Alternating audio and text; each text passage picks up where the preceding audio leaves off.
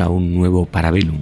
Hoy vamos a conocer las misiones Wild Whistle y las primeras herramientas que tuvieron los pilotos para enfrentarse a los misiles SAM, como fueron los AGM-45 Strike. Así que prepararos, poneros en el asiento de atrás, que vamos a volar con los Wild Whistle por Vietnam. Bueno, el capitán John e. Donovan, un oficial de guerra electrónica o un EWO, como se dice por su acrónimo, estaba supervisando el equipo de su caza, en ese caso un F-100F Super Sabre, era el 22 de diciembre de 1965 y su avión formaba parte de una misión de ataque que se encargaba de buscar emplazamientos antiaéreos enemigos. Dos días antes, una misión similar pues había salido bastante mal, resultando la pérdida de un avión y de su tripulación. Mientras el F-100F, en el que volaba surcaba los cielos sobre Vietnam del Norte, Donovan detectó una señal de radar enemiga conocida como Fang Song Notificó evidentemente a su compañero piloto, el capitán Allen Telam, quien comenzó a maniobrar el avión para ayudarle a localizar el radar. Lang eh, picó el avión hasta que apareció la señal y luego trepó hasta que la volvió a coger de nuevo, usando las montañas y valles para evitar a su vez convertirse en un objetivo. Los dos hombres volaban sobre la sección suroeste del Valle del Río Rojo, que está situado actualmente al noroeste de Hanoi. Alrededor de una colina, Lam llevó el F-100F hasta los 4.500 pies y comenzó a buscar el radar y sus misiles, los SA-2 tierra-aire o bien conocidos como SAM. Vio a estos desplegados en medio de lo que parecía una aldea. Observó que tres puntas de misiles sobresalían por debajo de una cabaña de paja, lo que evidentemente era un burdo camuflaje para una batería de misiles. Sin perder tiempo, Lam llamó por radio a sus compañeros, unos cazabombarderos F-105D Thunder Chief, para que le siguieran. En ese momento el F-100 se lanzó sobre la posición enemiga y le disparó varios cohetes para marcar el objetivo a los bombarderos. Evidentemente el ataque de los F-105 posterior tuvo éxito al limitar la batería. Los eh, restos del destruido emplazamiento San llegaron a volar hasta 400 pies por los aires en medio de una columna de humo. Los aviadores americanos, tanto del F-100 como del F-105, tuvieron muy poco tiempo para disfrutar de su éxito. En aquel momento, eh, Donovan detectó otro radar Fanson. Se dio cuenta de que éste ya estaba en una posición conocida como ciclo de ataque, detectando lo que se conocía como una frecuencia de repetición de alto pulso. Esto significaba para nosotros que el enemigo estaba solo unos 30 segundos de lanzar sus misiles. El operador en aquel momento duplicaría la frecuencia en este punto para proporcionar una imagen de radar más nítida. Bueno, pues el conjunto de F-100 y F-105 pues emprendió el vuelo de vuelta hacia su base en Tailandia, eh, picando a baja altitud para evitar el falsón. Digamos que una victoria era suficiente para el día. El grupo había probado con éxito un nuevo concepto de guerra aérea diseñado específicamente para ah, apuntar a los radares que eran vitales para que los en aquellos momentos modernos misiles guiados rastrearan los objetivos. El concepto, cuyo nombre en código iba a ser Wild Whistle, estaba llegando a la mayoría de edad. Bueno, si nos retraemos un poco, la guerra aérea había evolucionado sobre todo, eh, o más modernamente, durante la segunda mitad del siglo XX. Eh, hasta entonces los aviones solamente tenían que haberse preocupado, pues, de tierra digo, pues de cañones o ametralladoras. Fueron los avances en el campo de los cohetes los que condujeron a, a nuevos y potentes misiles antiaéreos y los avances en la electrónica pues aumentaron enormemente la capacidad de los sistemas de radar y de guía de estos misiles. Apenas eh, podemos hablar de misiles antiaéreos de la época de la Segunda Guerra Mundial para atacar un objetivo eh, de gran superficie y si queréis pues tenemos un casus belli hablando de, los, de estas armas, pero en la década de 1960 versiones mucho más pequeñas podían ya rastrear aviones en el cielo. El ritmo de progreso se aceleraba y evidentemente las fuerzas aéreas de todo el mundo se tenían que esforzar por contrarrestar cada nueva mejora, ya sabéis a una nueva espada, un nuevo escudo. En los primeros meses de la denominada por algunos Segunda Guerra Indochina, o conocida vulgarmente como Guerra de Vietnam, los aviones estadounidenses comenzaron a sufrir pérdidas por los SAM norvietnamitas que eran suministradas como churros por la Unión Soviética. Los SAM cubrían altitudes medias y altas de hasta 60.000 pies en el caso de los SA-2. Cuando los aviones estadounidenses entraban a baja altitud para evitar los misiles, pues evidentemente eran vulnerables al fuego tradicional antiaéreo. Para contrarrestar esta amenaza, la USAF, la Fuerza Aérea de los Estados Unidos, inició este programa que estamos escuchando hoy llamado Wild Whistle. El programa tuvo tanto éxito que desde entonces el nombre se ha aplicado a todos los aviones de la Fuerza Aérea de los Estados Unidos que se han desarrollado o trabajan para este tipo de misiones. ¿Cuál es la misión de un avión Wild Whistle? Pues es fácil, lo hemos dicho, localizar el radar antiaéreo enemigo y destruirlo, o si no tiene las armas para ello, señalarlo para que sea atacado por otros aviones. Normalmente pues van acompañando aviones de ataque terrestre eh, que van a realizar otras misiones o que van a destruir estos SA-2 o los radares. ¿Cómo funcionan los sistemas radar? Bueno, pues estos más o menos, eh, a grosso modo, envían ondas de energía que se reflejan en objetivos, ya sean aeronaves, y que regresan al dispositivo del radar, lo que permite a los operadores del radar pues, rastrear y apuntar a la aeronave. Pero estas ondas pueden ser detectadas por sí mismas y evidentemente pues, rastreadas hasta su origen, revelando la posición del radar y permitiendo que en un momento dado los cazados se conviertan en cazadores.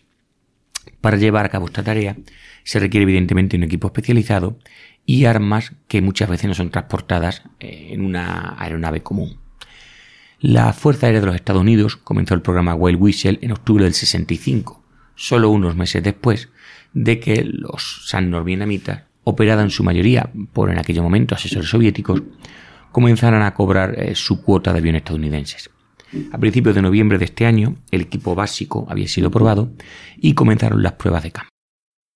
Los, como he dicho antes, EWO o oficiales de guerra electrónica aprendieron a operar eh, pues sus nuevos aparatos electrónicos y a leer las pantallas que los iban a llevar al radar enemigo. Estos radares no solo tenían que encenderse para fijar un objetivo, sino que en aquellos tiempos tenían que permanecer encendidos el tiempo suficiente para rastrear a los aviones y que la señal regresase al radar. Las misiones de prueba de los nuevos Wild Whistle se volaron contra sistemas de radar americanos que eran similares al Fanson. Los oficiales de guerra electrónica aprendieron que sus equipos funcionaban mejor a altitudes medias volando directamente hacia el punto de origen del radar. Si, los, si se volaba a baja altitud, o se volaba paralelo a la fuente, pues los resultados no eran tan buenos. El Wild Whistle eh, demostró ser capaz de detectar las señales de radar Fanson más allá del alcance de las 17 millas que solían tener un SA-2, pero eh, evidentemente tenía que acercarse más para poder señalar a su vez, como hemos dicho antes, a los F-105 eh, la ubicación exacta. Una vez que la señal era detectada, un dispositivo llamado receptor de escaneo paranómica daba una dirección inicial que, como he dicho antes, el avión debía seguir para acercarse al alcance de marcado. A medida que la distancia se iba a acercar cortando, la señal se hacía más fuerte. El vector de menor alcance y el conjunto de alcance podían entonces empezar a detectarlo. Los oficiales de guerra electrónica podían comparar eh, las lecturas que iban recibiendo para asegurarse de que estaban en la dirección correcta medir aproximadamente la distancia e indicárselo al piloto. Con esa identificación, pues la tripulación podía buscar visualmente la posición del SAN, como es la primera historia que os he contado. Y bueno, eh, las pruebas de campo terminaron el 18 de noviembre y en aquel momento pues las tripulaciones abandonaron los Estados Unidos y marcharon al sudeste asiático para realizar pruebas operativas allí. Y tenían, tuvieron tres meses para averiguar cómo llevar a cabo la mejor lucha contra los SAN. Los nuevos aviones, lo que he comentado antes, los F-100F Wild Whistle, llegaron a la base de Korat, en Tailandia, junto con lo típico, las tripulaciones, los mecánicos, el personal de apoyo, el 24 de noviembre. Pronto comenzaron a volar misiones sobre Vietnam del Norte. Y como hemos visto al principio, pues el 22 de diciembre, pues ya Donovan y Lam habían eliminado su primer emplazamiento SAN y el programa estaba en camino de convertirse en un elemento básico de la Fuerza Aérea de los Estados Unidos en Vietnam. La Fuerza Aérea de los Estados Unidos apodaría estas misiones iniciales como Mano de Hierro. Las misiones, como hemos visto, un F-100F y tres o cuatro cazabombarderos F-105 de Thunder Chief, eh, bueno, eran conocidos por los pilotos cariñosamente como los ZAD. Los ZAD eran más rápidos, evidentemente, que los antiguos F-100 y por lo tanto, eh, cuando acompañaban a, a estos tenían que volar en zigzag para evitar pasar a los aviones de vanguardia que eran mucho más lentos. El periodo de evaluación terminaría en enero del 66 y aunque el concepto se vio que era perfecto, era acertado, se reconoció que el F-100F era demasiado obsoleto para funcionar eficazmente. Para reemplazarlo, la Fuerza Aérea empezó a probar el F-105F, pero de dos eh, asientos, cuya misión sería por las White Whistle, y estos nuevos aviones, los primeros cinco, llegarían a Korat en mayo del 66, y posteriormente un mes después, pues otra media docena más. Mientras la Fuerza Aérea mejoraba constantemente sus aviones, la Marina de los Estados Unidos diseñó un nuevo arma para facilitar el arriesgado trabajo de destruir los emplazamientos SAM. Este iba a ser el AGM-45 Strike, que era una modificación del misil aire-aire Sparrow, cuya misión había sido diseñada específicamente para ah, captar eh, señales de radar. Fue el primero de una serie de misiles antirradar que permitiría a los Wild Whistle enfrentarse a los SAM con algo más que, como hemos dicho antes, pues cohetes no guiados. Llevaban nuestros Strike una ojiva de 149 libras que podía destruir fácilmente pues, una caravana de radar o una unidad de radar como era el Phantom.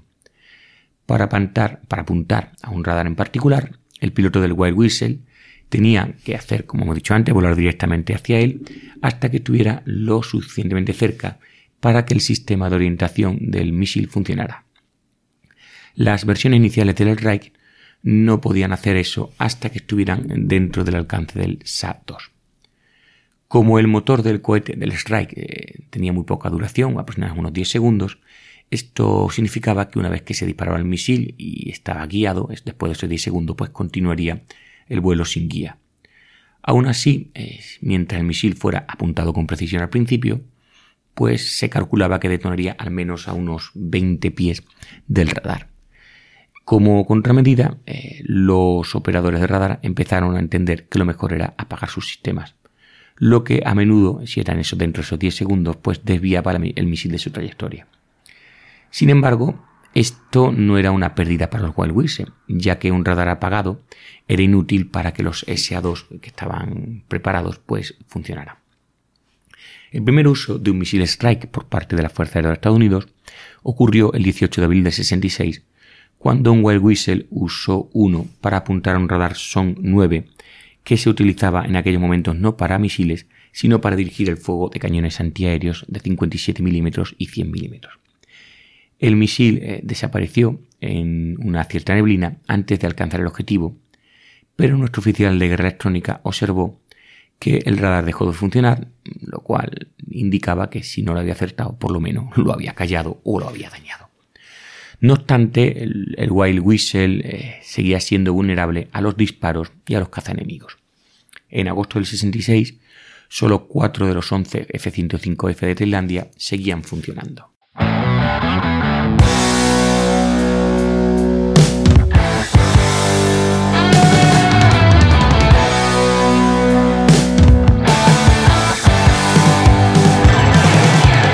Para la semana del 11 al 17 de enero de 2021 en la factoría Casus Belli tenemos el lunes 11 para Spotify las operaciones Will Whistle en Vietnam, cuando los F-100, los F-105 o los Phantom hacían arriesgadas misiones de ataque a las baterías antiaéreas de Vietnam del Norte. El martes 12, Guerra del Golfo, la batalla de Kafji, la única ofensiva iraquí en territorio saudí en toda la Guerra del Golfo, miércoles 13 en Victoria Podcast la famosa batalla de Little Big Horn, en donde el general Castell y sus hombres cayeron en una emboscada de varias tribus indias. Jueves 14, Armas 10. Hablamos del lanzador múltiple autopropulsado norteamericano M270 que se hizo famoso en la operación Tormenta del Desierto. Viernes 15 en Casus Belli Fans Operación Fantasma, el reducto bretón, antes de la caída de Francia, británicos y franceses propusieron fortificar la provincia de Bretaña con el importante puerto de Brest y presentar una batalla defensiva en una zona bien comunicada. habría resistido lo suficiente para que Francia y Gran Bretaña se reorganizasen? Domingo 17, tercera parte de la trilogía de la Guerra del Golfo, la ofensiva final, Operación Tormenta del Desierto, que justo cumple 30 años. Recuerda que para acceder a los programas de Casus Belli Fans de cada viernes, como este del Reducto Bretón del día 15, debes ser suscriptor del programa de fans de Casus Belli, el famoso botón azul de apoyar. Y nosotros, a cambio de tu apoyo a la divulgación de la historia bélica del siglo XX, por menos de lo que te cuestan dos cafés, vas a tener aproximadamente 500 programas en exclusiva, con cuatro nuevos programas exclusivos cada mes y todo el histórico que es todo lo que tiene más de un año publicado en abierto y pasa a ser exclusivo para fans. Además, todo Casus Belli sin publicidad. Y esto es todo lo que tenemos para la semana del 11 al 17 de enero de 2021 en la factoría Casus Belli. Otras salas de combate que operaban los F-105F habían perdido cinco aviones y otros dos estaban dañados sin posibilidad de reparación. En octubre llegaron media docena de reemplazos y se dividieron entre las distintas unidades para que todas pudieran operar. A medida que las misiones continuaban, las tripulaciones pues empezaron a notar las limitaciones de Reich. Los operadores de radar norvietnamitas, como ya habíamos visto antes, pues se dieron cuenta de que tenían que prepararse para enfrentarse a estas Wild Whistle y empezaron a notar que los aviones Wild Whistle tenían que volar directamente a su objetivo como hemos explicado, así que se dedicaban a apagar sus radares cuando veían que un avión venía directamente hacia ellos. No era un, no era un kamikaze, era un Wild Whistle.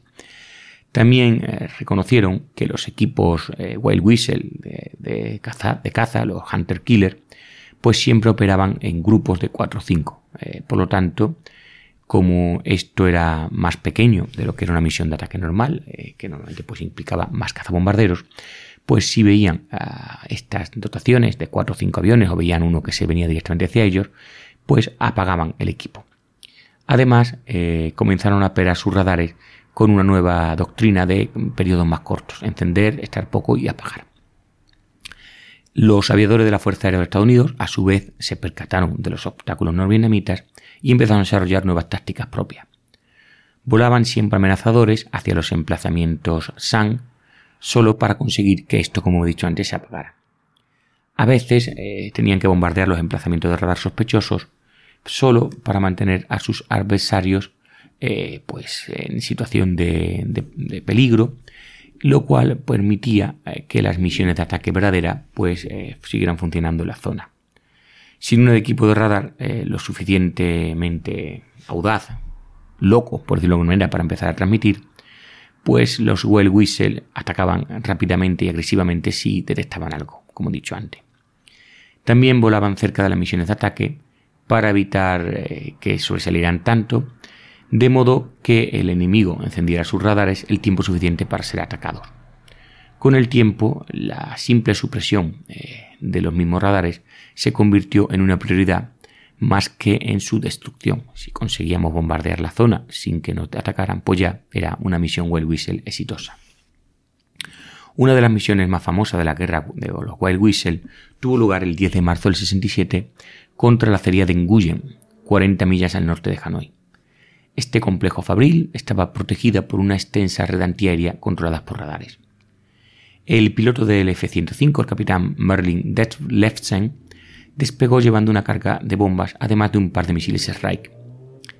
El joven piloto se preguntaba cuánto daño podría hacer Strike por sí mismo y esperaba que al atacar con, sus bombas más pesadas pudiera infligir un daño sustancial.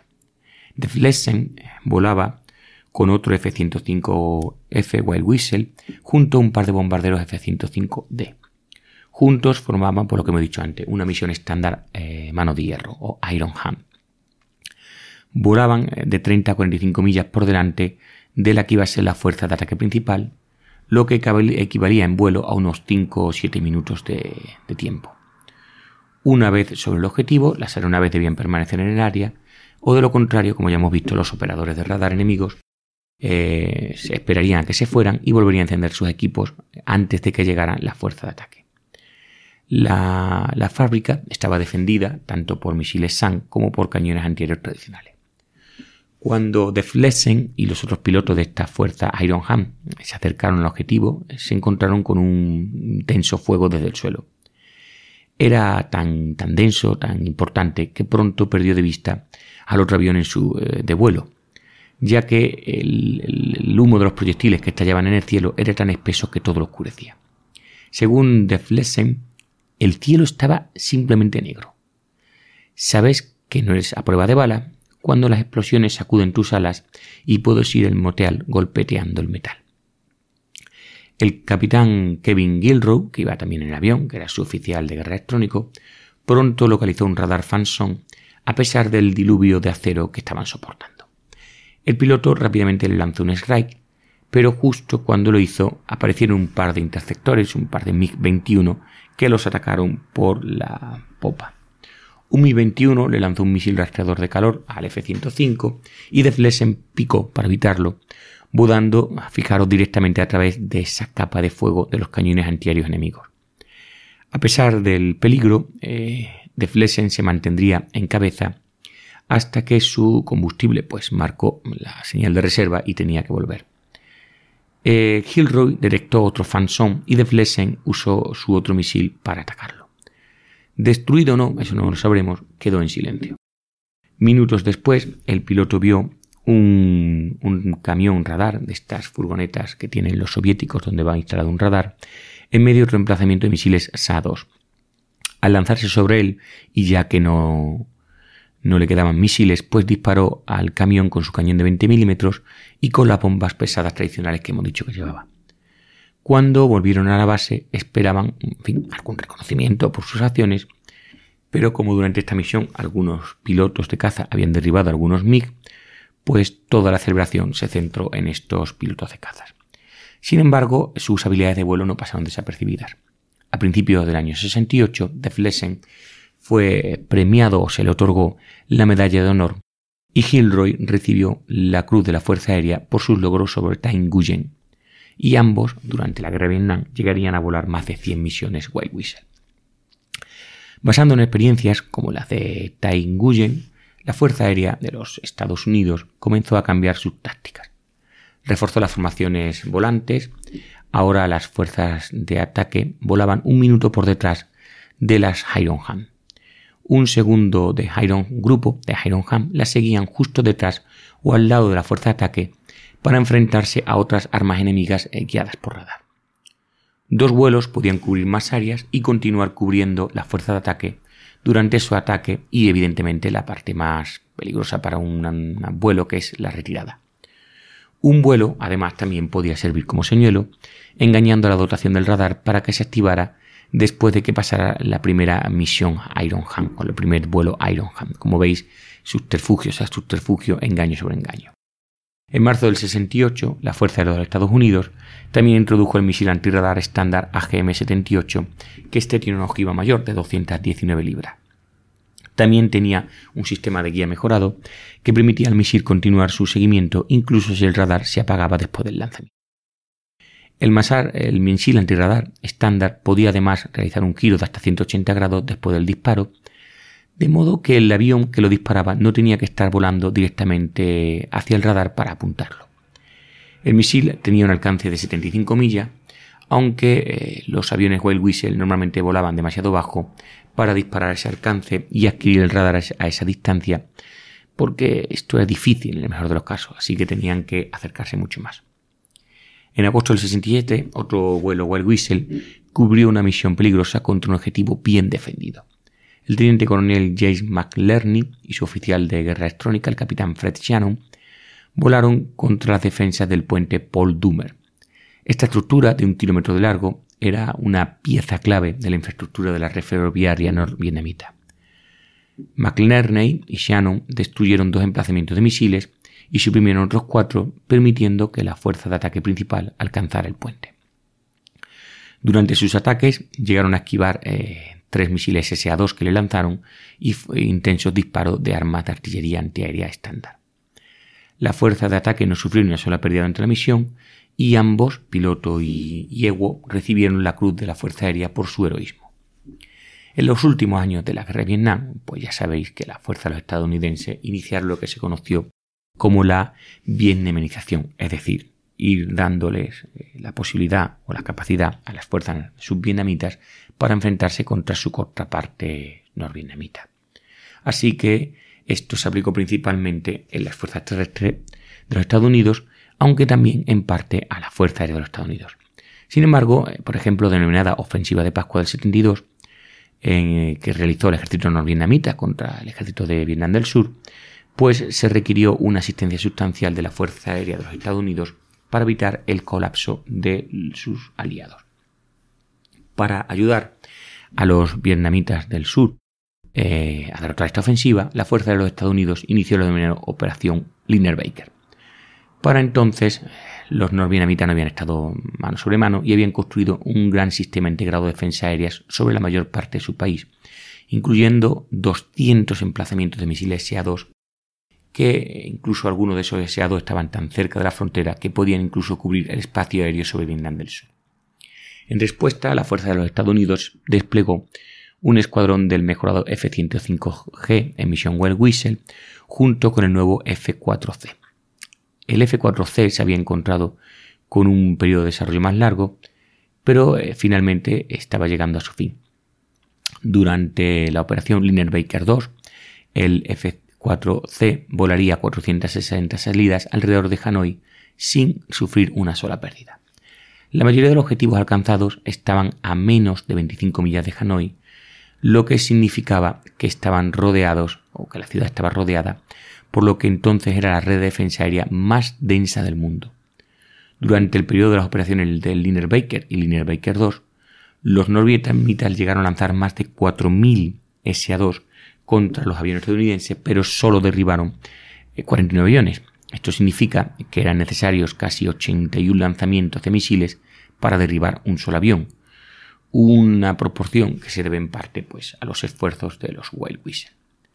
Después de la, de la, guerra, el programa Whale Whistle fue evaluado, eh, su historial con las primeras armas como el Strike eh, fue, era desigual, porque, eh, como hemos visto antes, muchos de los ataques con misiles no podían ser confirmados de si se había destruido o no el objetivo. Se reconoció, eso sí, que incluso si no destruyeron un emplazamiento de radar, interrumpieron su operación lo suficiente como para reducir drásticamente su efectividad. Así que eh, la Fuerza Aérea decidió continuar el programa y lo pudimos ver pues en la operación Tormenta del Desierto, de los cuales en Casus Belli pues tenemos un magnífico podcast. Eh, actualmente, pues ya no existen misiones Wild Whistle, no existen en el sentido de que ahora están asignadas al F-16 Phantom Falcon, que no utiliza como utilizaba el F-4G, que fue el último avión específicamente para la misión esta de supresión de radares. Como digo, se utiliza el F-16 eh, utilizando el bloque 50 y 52 y eh, estos aviones de un, solo, de un solo asiento pues tienen como digo estas tareas específicas. El piloto eh, realiza tanto el papel de volar el avión como de apuntar y emplear eh, los misiles contra amenazas terrestres. otros aviones, aunque son capaces de eliminar emplazamientos antiaéreos, suelen tener misiones, otras misiones principales, como puede ser el A-10 Thunderbolt 2, que tiene otras misiones, de, como sabéis, de apoyo aéreo cercano, y no tiene la, aviónica necesaria para realizar una verdadera misión de búsqueda y destrucción de misiles y además nos lleva el nuevo sistema de misiles AGM-88 HARM. El F-15, el Strike Eagle, que posee una aviónica aire-tierra avanzada y también alta velocidad a largo alcance, generalmente, pues como sabéis, tiene misiones de ataque en profundidad que puede incluir a veces instalaciones SAM pero generalmente se enfoca en objetivos de alto valor como estaciones de mando y control enemigo, infraestructuras y producción. Y la variante del Tornado también está dedicada a estas misiones de destrucción de radares y está operada pues, por la Fuerza Aérea Alemana e Italiana que aún tiene el Tornado. La RAF utiliza la variante GR4 para realizar misiones similares utilizando el misil ALAR aunque se utilizaron también principalmente o se utilizan en el papel de intercepción o ataque aéreo cercano. Y la, RAF retiraría posteriormente el misil ALAR en el 2013 y al Tornado en 2019. Y bueno, luego tenemos el siempre polifacético F-35 Lightning II, que está programado para reemplazar gradualmente estos aviones para varios roles aire-tierra. Incluso, como hemos dicho antes, supresión de los radares y misiles antiaéreos.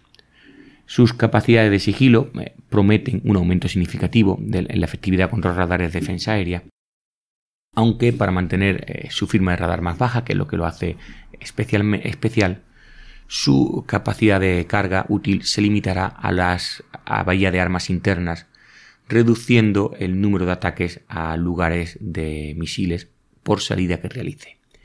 Sin embargo, eh, puede transportar más armas aire-tierra internamente que incluso eh, otro avión del arsenal norteamericano reciente, que es el F-22, y es más avanzado en capacidad de ataque terrestre, lo que lo convierte evidentemente en el mejor avión tripulado para destruir las sofisticadas defensas aéreas enemigas. Y hasta aquí, pues este pequeño parabellum para explicaros las misiones Wild Whistle o las comadrejas salvajes si os ha gustado, tenemos misiones de Vietnam en Casus Belli, podéis buscarlo bajo la, idea Esto es Vietnam, donde por cierto hablamos también de los ataques a algunos puentes. Y nada, eh, si os ha gustado, pues ya está. Comentar, compartir y hasta otra.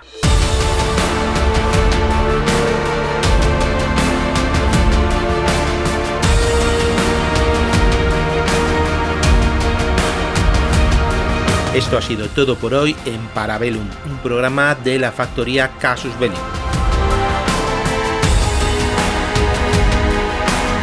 ¿Quieres más? Puedes visitarnos en Casus Belli Podcast o en Victoria Podcast en iVoox.